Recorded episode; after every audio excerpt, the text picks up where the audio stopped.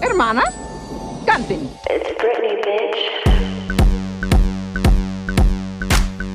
buenas tardes a todos, estamos en un nuevo episodio de El Culto Pop. Tenemos el episodio de Stranger Things que estamos esperando hace un montón poder grabarlo y finalmente llegó. Dios, lo que necesitaba hacer esto, porque hay tantas cosas para hablar de esta temporada que fue increíble. O sea, realmente Stranger Things es una de nuestras series favoritas, sobre todo de Lauti. Yo la empecé a ver, yo no la vi cuando arrancó, la vi en la pandemia y me encantó, tipo quedé reenganchada. Y está, es, está, es impresionante lo que hicieron con esta temporada, es mi favorita.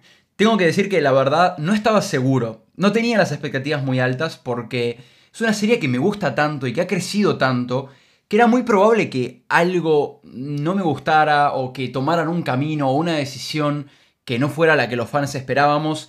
Pero honestamente creo que todo lo que hicieron fue muy bueno. Estoy muy contento. De hecho, eh, tienen una historia muy potente que tipo viene hace años. La última temporada por temas de COVID eh, se, estrenó hace dos años, entonces la gente lo estaba esperando full, nadie sabía con qué se iban a encontrar, porque como que las cosas no cerraban, tenían una historia muy compleja y realmente nos dieron algo como que decía, che chicos, estaba todo pensado, y no lo agarramos como desde ahora de los pelos, siento que tenían todo pensado realmente desde el principio.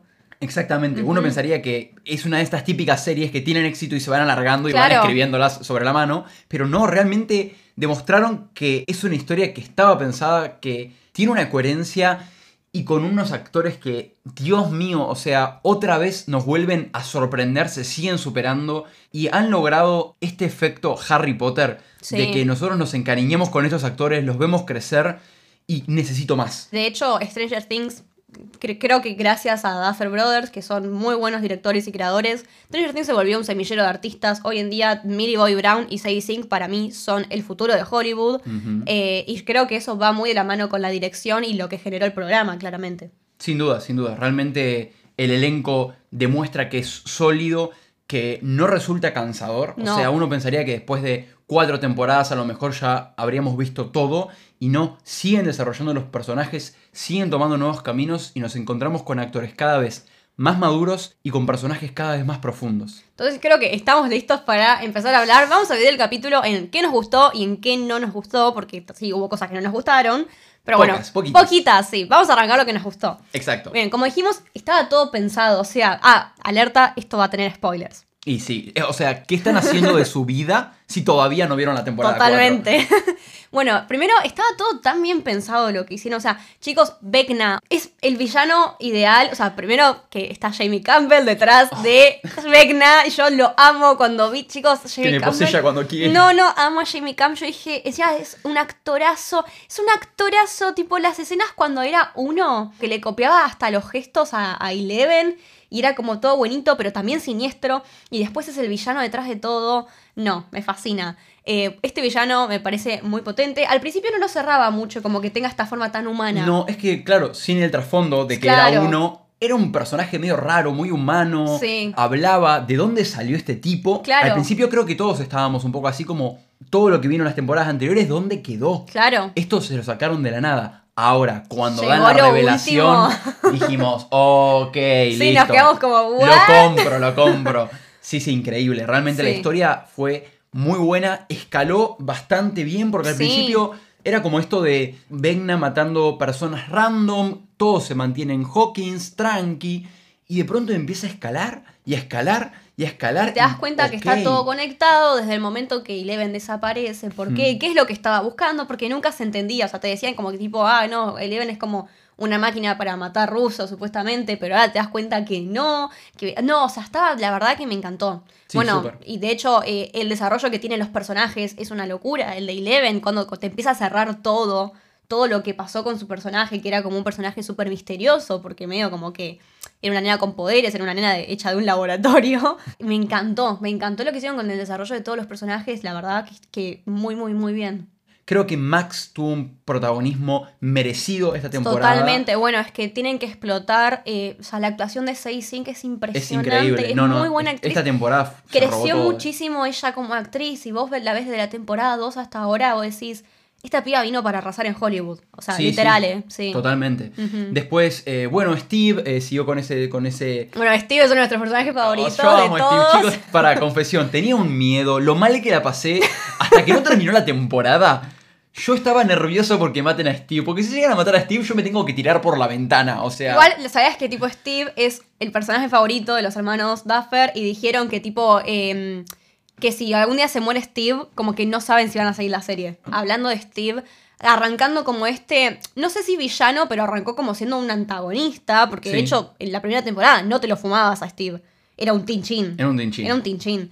Y, y ¿Y vos ahora nos ves- qué nos dieron? Otro tinchín para odiar. Sí, el rubio menemista. el rubio menemista. Pero eh, si ves el proceso que hizo Steve, es impresionante. O sea, cómo creció él como persona. Mm. Lo sentís muy cercano. Es como un amigo. Impresionante, Literalmente. claro. Sí, inclusive la relación de Eleven con Mike, por ejemplo, eh, llevada a un lugar más adolescente, ¿no? Sí. Ya no tan infantil, donde empiezan a haber problemáticas. Eleven misma, los primeros capítulos de Eleven adaptándose a una vida distinta, a un nuevo lugar, a sus compañeros que le hacen bullying. Ojalá esa rubia muera algún día. Este, realmente creo que está muy bien llevado. Algo que se marca mucho en Eleven es el desarrollo de ella como personaje a través del vestuario. Lo primero que vemos cuando, cuando vemos la primera imagen de Eleven y vemos cómo está vestida es que se convirtió en Joyce porque tipo literalmente es su modelo a seguir en este momento, es la persona que la cuida y la protege. E Eleven siempre está intentando buscar una persona que la proteja y la cuide y vea como esta figura materna o paterna que es algo que nunca tuvo. Entonces me, me encanta la relación de Eleven y, y, Y Joyce. y Joyce, me encanta. Sí, sí, sí. Me encanta mal. Sí, hablando de relaciones que nos hubiesen gustado ver más, creemos que Will y Eleven tienen una relación muy potente que hay Ay, que explotar. sí, porque, o sea, vivieron algo muy parecido, donde los dos en el Upside Down, como que los dos se sienten como muy excluidos, qué sé yo, y de hecho vemos un poco esta relación de hermanos, sobre todo cuando llegan y se abrazan y la encuentran, y bueno, pero también, o sea, queremos explorar también qué le pasa a Will, porque Will claramente tiene sentimientos por Mike, es obvio, está más que claro, no, no siento que necesiten decir más porque está ahí, lo están diciendo con las acciones y con las miradas. Ma- O sea, Will siente algo por Mike y cómo eso puede afectar su relación con Eleven, porque él claramente la quiere a Eleven también, no significa que no la Es que quiera. la ve como una, es su amiga, Es su y su amiga y su hermana. hermana, O sí. sea, creo que con respecto a todo lo que fue la sexualidad de Will, que fue un tema muy debatido en redes sociales, Sí. simplemente repetir algo que dije en Heartstopper, pueden ir a escuchar nuestro capítulo de Heartstopper, que es que está bueno que se le dé un tratamiento natural. No Sí. hace falta salir a blanquear nada, en mi opinión. Sobre todo porque hay que entender que es una serie que pasa en los 80 y que de hecho, eh, bueno, el personaje de Robin, ya en la tercera temporada, que ya dice que es abiertamente lesbiana, y, pero, o sea, ¿qué pasa? Primero, es mucho más grande que Will, entonces lo tiene más aceptado, pero también ella dice, si yo, yo sé que si, cuando se lo dice a Steve, a Steve le dice, yo, yo sé que si lo digo voy a ser una paria social, básicamente.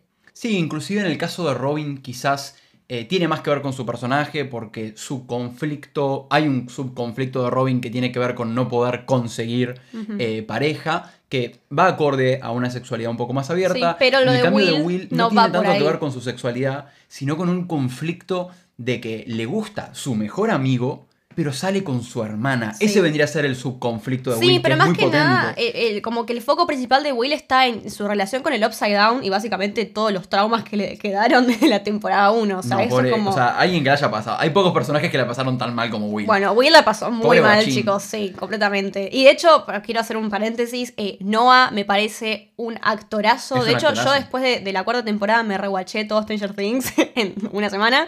Y no, o sea, lo que la actuación en la segunda temporada, cuando está poseído por, por, el, por el Mind Flyer, o sea, Noah, por favor, necesito que le den un premio o algo, no sé, un reconocimiento. me No, encanta cómo actúa. Tal cual. Otra cosa que creo que estuvo muy bien eh, es la introducción de estos nuevos personajes. Puntualmente hablemos de Eddie. O sea, Todo el mundo ama a Eddie, todos nos encariñamos con Eddie. yo temía algo, te puedo decir algo. Sí. Temía que Eddie fuera el reemplazo de Steve. Cuando lo empezaron a relacionar tanto con Dustin dije, Sí. "Mm, este chico vino a reemplazar a Steve. Pero por- al final no, fue como otros tantos personajes que metieron en la temporada. Y nos lo el sacaron. personaje- el personaje de sacrificio. Chicos, la escena de Eddie con la guitarra tocando metálica Oh, Ay, es- icónico. es una de las mejores escenas que vi, literal me encantó. Y de hecho, el personaje de Eddie está basado en cuando arrancó toda esta música de movida de rock metalero en Estados Unidos, que la gente realmente pensaba que, los, que las personas, tipo los adolescentes que escuchaban esa música, eran satánicos. Y por eso, cuando el rubio menemista dice que tipo eh, es Eddie quien está detrás de las muertes, todo el mundo le cree sin pensarlo, porque en esa época, sobre todo en los pueblos chiquitos, estaba pensado que realmente era así. De hecho, los hermanos Duffer dijeron eso. está basado en ese estereotipo que había en los años 80 en los pueblitos y me parece excelente cómo lo tocaron. Me hubiese gustado, y hasta los hermanos Duffer dijeron que después, o sea, Sí. si los que no saben, la muerte de Chrissy se grabó antes que la escena de Eddie y Chrissy en el bosque. Sí, y había Eh, tanta Y conexión vieron ahí. tanta conexión que se arrepintieron de matar a Chrissy. Ay, no, me encantó, chicos, Ah, la una química. boluda, increíble. Me hubiese encantado ver a Eddie tener un arco amoroso. Creo que se lo hubiese. sí. Porque es un, es un tierno. Pero encima tipo, es el estereotipo que yo quiero ver de tipo la, la cheerleader con, Con el rancio. con el rancio. Sí, no, me encanta. Si hay algo que nos gustó esta temporada fue el lavado de cara que le hicieron a la serie. Sí. Encontraron la manera de renovar el género, por así decirlo. O sea, sigue siendo ciencia ficción, Sí, pero claramente. le dieron este tinte de terror que si bien Stranger Things siempre tuvo cosas de terror. No esta estaban tan marcados. No, y no solamente no estaban marcadas, sino que esta vez homenajearon realmente al género de terror de los 80. Sí, había Yo, muchas cosas. Siendo un gran fanático de las películas de terror de, esos, de esa época, la música, las referencias. eh, chicos, eh, la cantidad de referencias a Freddy Krueger y no en balde el, El actor, actor. que hace de. No me acuerdo el nombre del personaje, pero es este personaje ciego que está en la cárcel. Sí, Que el- mataron. el papá de- el papá de de Vecna. Eh, básicamente es el actor que hace de Freddy Krueger en las películas montón, originales. sí. O sea, no entienden lo icónico que es eso. A mí me dio miedo, chicos. Yo odio el terror y Mucha yo me gente- tapé los ojos cuando Sí, estaba de en la muerte. Ro- Rosa- Rosalía tuiteó, tipo, soy la única que no puede ver de Sí, noche no, Stranger yo no Things". lo vi. De hecho, yo si no lo veía con el autor no lo veía. bueno, y para cerrar con lo que nos gustó, algo que me encantó y que siento que está muy bien tratado y que no muchas series saben tratarlo, son los problemas adolescentes. Claramente Vecna ataca a los adolescentes que tienen problemas quizás eh, con depresión. Max es un claro ejemplo, ella quedó muy tocada con lo que le pasó a Billy. Y la, y la vemos y está muy bien representado de cómo Vecna ataca eso, que es como, es, es básicamente la representación de, de- de la depresión. Y cómo la música y los amigos te salvan de eso. Me parece la verdad que, que está muy bien tratado, sinceramente. Sí, o sea, hay un trasfondo Sí. relacionado con eso. Eh, no, lo, no lo pusieron de manera explícita, Claro. lo cual lo hace mucho más interesante. Totalmente. Pero claramente eh, los problemas son adolescentes y, me parece que es un, un lindo enfoque. O sea, es una serie que de pronto, como dijimos también eh, antes, tiene personajes más profundos Sí. y que no nos quedamos con una serie de ciencia ficción con tintes de terror donde, ay, no, peleamos en Rusia y no sé qué, sino que realmente tocan temas que interpelan a los espectadores y que los tocan de una manera entretenida sin caer en, bueno, vamos a hablar de depresión adolescente. Sí, totalmente. Bueno, y ahora vamos a lo que no nos gustó. No es mucho, pero hay cosas. Voy a arrancar yo porque yo, chicos, yo tengo un problema. Yo siempre, yo siempre agarro como personaje favorito ese personaje que a nadie le importa. De hecho, en Game of Thrones eh, yo amo a Gendry, nadie lo conoce. ¿Quién? Nadie lo conoce, yo lo amo. Y acá me pasa lo mismo. ¿Por qué? Porque me van a odiar, pero uno de mis personajes favoritos es Jonathan. Sí, me encanta Jonathan. Y odié lo que hicieron con Jonathan esta temporada. Lo volvieron un fumanchero. eh, no tocó ni pinchó en nada, sinceramente. eh, sacando tipo esa escena que me gustó mucho que tuvo con Will. Como que básicamente le dijo, vos podés hacer lo que quieras. O sea, fue como eso, obviamente, el trasfondo de la escena. Y me gustó mucho. Eh, no hubo Jonathan. No hubo Jonathan. Jonathan me pareció un personaje re interesante. Y eh, no, no, no, no hizo nada, no hizo nada, no me gustó el, el enfoque que le dieron esta temporada para nada. Siento que se lo dejaron olvidado ahí, como no sé qué hacer con Jonathan, bueno, volvamos lo fumanchero. Y de hecho, a mí me encanta la relación que tiene con Nancy. Sí, chicos, yo shipeo a Jonathan con Nancy. Y eh, no me gusta lo que están haciendo con esta relación, sinceramente. Pero bueno, eh, acá ah, por Lauti tiene otro pensamiento. Oh, bueno. es, es, es Team Steve Nancy. Chicos, o sea, después de la escena que tienen en el Upside Down, Nancy y Steve, yo elijo creer. A mí siempre me gustaron ellos, no antes porque Steve era un Gil, Sí. pero, o sea, ya ni siquiera es por Nancy. Es porque Steve merece una novia. Steve, chicos, tener una novia Steve. O un novio, favor. ojo. O un una- la, novio. la escena, la escena con Eddie. Yo vi algo ahí. Yo vi algo ahí. bisexual vibes, boluda. No sé, chicos, eh, Steve merece ser amado. Es todo lo que voy a decir y si nadie se ofrece, lo amo yo. Otra cosa Eh, que odio y lo voy a decir abiertamente, chicos, el amigo de Jonathan. Ay, lo odié, qué personaje nefasto. No me gustó para nada. A ver, a mí no es que no me gustó. Siento que es un personaje que por ahí no tiene demasiada influencia en la historia. Pero sí creo que fue un alivio cómico que, no sé, o sea, Es que era de vez en cuando caía simpático. No, a pero mí no. siento que realmente le falta desarrollarse. Porque quedó en eso, en es un drogón y Jonathan es otro drogón. Un par Sí. de drogones graciosos. No me gustó más. para nada. Bueno, después algo que No es que no me gustó, pero siento que estuvo medio flojo fue toda la historia de Rusia. O sea, es como que, no sé si estuvo flojo, pero sinceramente lo que pasaba en Hawkins era mucho más interesante. Pasó lo mismo con el equipo de California. Era como que lo que pasaba en Hawkins era, era lo mejor y lo que pasaba en Rusia y en California era como, bueno, me, una subtrama. Sí, a mí lo que me pareció lo de Rusia Lo alargaron fue mucho. poco verosímil, quizás. Sabemos que Hopper. Me gusta mucho lo que hicieron con Hopper, by the way. Me gustó mucho el, eh, el ruso. El ruso que está con Hopper me encanta, que de hecho es el actor de Game of Thrones. Sí, me encanta sí, ese sí, sí, personaje. sí, Eso, eso fue una buena re. O sea, no es que no me haya gustado lo de Rusia, sino que simplemente me cuesta creer que tres o cuatro personas de pronto puedan me- entrar y salir como se les cante el orto de una prisión rusa de máxima seguridad. Claro, fue como un montón. Y es demasiado espectacular todo, ¿no? La espada y las armas y pelean contra los Demogorgon. Me gustó, le di una cuota de acción interesante. Sí. Siento que es como la, eh, cumplir con la cuota de, de- de adultos. Sí, totalmente. ¿no? De, de como la película de Fox para Sí, tu papá. mal. Bueno, un poco así. Eh, me costó creerlo un poco. Y me hubiese gustado que estén otra vez todos los personajes, todo el team más juntos. Sí, totalmente. Aún así, bueno, por suerte, esta quinta temporada parece que va a venir Van a a estar cumplir todos eso. juntos, sí. Ya vamos a hablar de bueno, eso después. y de hecho, hablando de lo que pasó con Rusia, chicos, Winona Ryder me parece una de las mejores actrices del mundo. Siento que no la explotaron, o sea, todo lo que hizo Joyce en el resto de las temporadas que se afanaba la serie, porque de hecho, eh, claramente Winona Ryder estaba como la actriz para guiar a este elenco joven, porque es una actriz de la puta madre.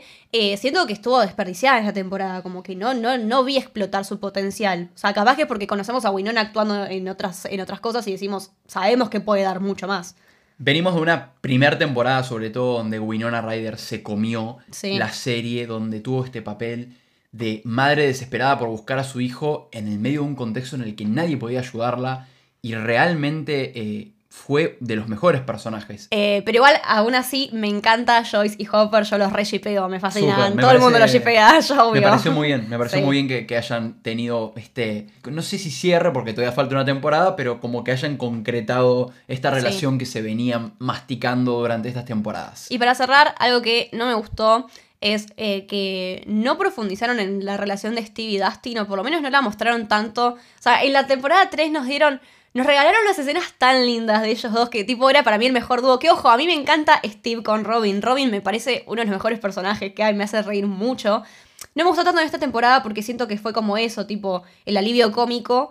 Y me, me gustó más la Robin que vimos en la tercera temporada, pero me encanta, tipo, el dúo que hacen con Steve, tipo, la, la, la- tipo, la amiga gay, su amigo aliado, me, me encanta, pero Steve y Dustin eran lo mejor, y ahora nos dieron como una escena sola, como diciendo, ah, sí, sí, se olvidaron un poco, y no- nos dieron más Dustin y Eddie. Hubo como una, por eso te decía antes que sentí que Eddie reemplazó un poco a Steve. Claro. Sobre todo porque hubo como este alejamiento de Steve y Dustin que eran, chicos, son una de las parejas con más química de la serie. Total, era Y- buenísimo. Y nada, simplemente ojalá que en la quinta temporada los volvamos a ver porque los amo. O sea, de Son lo más. los amo.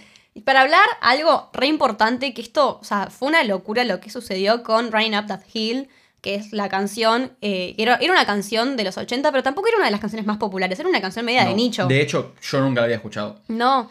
Y chicos, Stranger Things la posicionó en el número uno de la lista de Billboard y se mantuvo más de tres semanas ahí.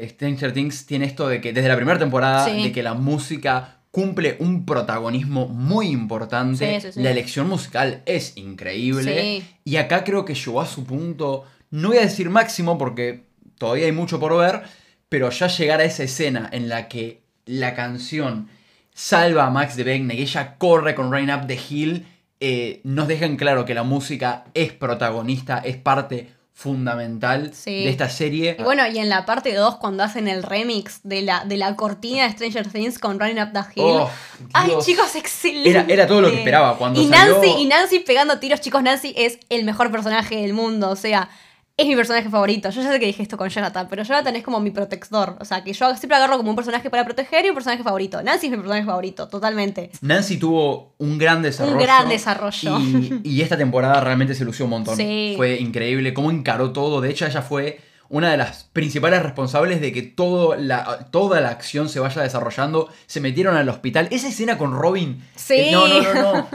Genial, genial. Bueno, y de hecho tiene mucho que ver con su personaje, porque el nombre Nancy se lo ponen por Nancy Drew, que es un personaje muy conocido de la literatura estadounidense, que es como una niña que investiga cosas y claramente está muy relacionado con Nancy. Me fascina. Sin duda.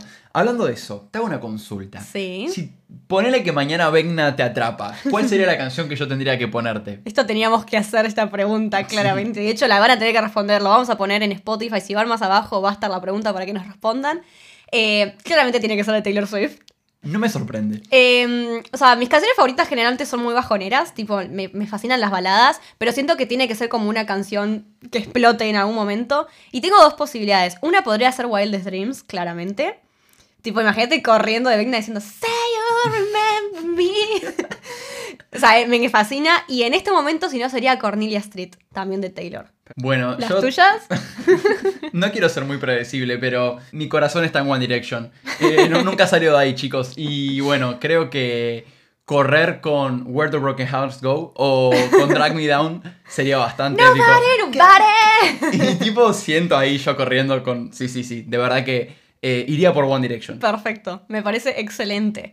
Bien, y para cerrar este podcast de, no sé, fuimos nosotros tipo faneando cosas de Stranger Things todo el tiempo, eh, hay muchas teorías de lo que puede pasar en la temporada 5 y también cosas que quizás están media confirmadas que van a pasar. Sí, claramente el futuro para Stranger Things es increíble. No solamente la temporada 5, sino que ya se confirmó que va a haber un spin-off. Sí. No hay datos, o sea, eh, pueden buscar, hay teorías. Simplemente eh, los hermanos Duffer dijeron que va a ser algo mil por ciento diferente y que ni siquiera Netflix espera. O sea que podríamos quizás esperar algo que quizás hasta sea de otro género. Sí, y quizás, tipo, o sea, va a estar como en el mismo universo, pero no sé si vamos a tener los mismos personajes. En mi opinión, a mí me encantaría un spin-off de Steve, pero bueno, eso ya es como algo re personal. Stranger Things vino para quedarse y ya no se va a quedar en una serie de cinco temporadas. Va a haber spin-off. Probablemente no sería raro ver series animadas el día de mañana porque da chicha para hacer eso. Así que da chicha y soy un viejo. Eh, mi abuelo. Eh, nada, básicamente eh, entender que Stranger Things se convirtió, se convirtió en un fenómeno que vino para quedarse y vamos a tener mucho más Stranger Things. Bien, hablando de la quinta temporada, hay cosas ya confirmadas. Claramente Will, el, el, personaje de Will, va a ser el protagonista de la quinta temporada y se va a centrar mucho en él. Las teorías dicen que Will va a tener poderes porque hay como un... No sé si es un póster oficial, me parece que es un fanart. Que es Will con el que le sangra la nariz. Ah, no, Entonces dicen, capaz que tiene poderes parecidos a los de Eleven porque los agarró en el Upside Down, la conexión de él con el Upside Down, o sea, va a estar la, temporada, 5 va a estar muy centrada en Will. Yo no creo que tenga poderes, honestamente, pero sí creo que va a ser como el lazo conector para ir previendo o adivinando los movimientos de Vecna. Creo que va a ser una pieza fundamental. A ver, todo lo que grita la temporada 5 es guerra. O sea, claramente se va a desatar. Hawkins va, a entrar en guerra. Sí, se va a desatar una pelea. Eh, no sería raro volver a ver a todos los personajes juntos, quizás hasta. Es lo que más quiero. Hasta la hermana de Eleven, quizás, no lo sé, 8. ay, no, eh, no, chicos. Tiene toda la pinta de que va a haber una super batalla final. Y quizás Will sea uno de los personajes principales para poder eh, planear cómo ganarle a Vecna. Después, teorías locas que leí en muchos lados. Esta es la principal que creo que tipo todos están convencidos de que puede pasar, no lo sé. Dicen que Eddie se va a volver un vampiro del Upside Down. Que sí. A ver, es así. En el Upside Down, o sea, en el juego de Calabozos y Dragones, que es un juego real, hay un vampiro que se llama Cass. Y dicen, tipo, a Eddie lo mataron eh, estos como estos murciélagos del Upside Down. Y él tiene un tatuaje de murciélagos en. tipo como en la panza. Y de hecho, la gira de prensa que están haciendo ahora, la están haciendo Jamie Campbell y Joseph Quinn, que son los actores de Vecna y de Eddie. Entonces dicen, ellos saben algo que nosotros no. Y capaz que tipo, e, y de hecho, la, gente se encariñó muchísimo con el actor de Joseph Quinn. No sé si lo van a dejar ir así nomás. Entonces puede ser que vuelva en formato de vampiro. Me gustaría. Me gustaría ver a Joseph Quinn como un señor vampiro. Creo que Eddie tiene mucho más para dar. Y ojalá, ojalá. Realmente sería una lástima dejar ir a un personaje así. Otra de las cosas que me está sonando muchísimo es después de esa escena que fue cuando Max muere en brazos de Lucas y dice, no puedo ver, no estoy lista para irme. No murió, o sea, de hecho los hermanos Duffer dijeron que no murió, pero tiene muerte cerebral. No ve y no puede mover el, y no siente nada. Simbólicamente murió. O sea, este, a ver, todos lloramos la muerte de Max. Nadie se lo esperaba, chicos. Yo no, me lo esperaba. De verdad, no esperaba que llegara a ese punto. Y bueno, una de las cosas que pasa es que Max dice que no ve porque obviamente después de la intervención de Vecna perdió la vista. Una de las teorías es que Max despierte, eh, pero que no pueda ver, lo cual nos daría una Max ciega. Ay, no quiero. Hay que admitir que un personaje ciego es un recurso que se, utilizó muchísimo en el cine de terror. Sí, sí, sí. Y no sería raro que lo adaptaran para meter algún juego con eso en la quinta temporada. Esperamos que no igualmente. Ay, no, por favor. Pero bueno, y la última, la última teoría que tenemos para contar es, eh, que de hecho esta es una de las que más fuerte suena también, que es quién va a ser el villano más villano, que supuestamente hay un villano más grande que Vecna. Como dije antes, está todo basado en lo que es calabozos y dragones. Y hay un solo villano que es como el más grande que Vecna, que es eh, Ebros, y es un dragón de tres cabezas. Y si, no, si lo recuerdan, es el dragón que pinta Will en el cuadro que le da a Mike. Entonces, supuestamente este va a ser como el villano final de eh, la próxima temporada. La pregunta es, ¿estamos listos para ver un dragón de Mogorgon de tres cabezas? La respuesta es sí, completamente. Queremos verlo. Ahora ya nos ilusionamos. Mal.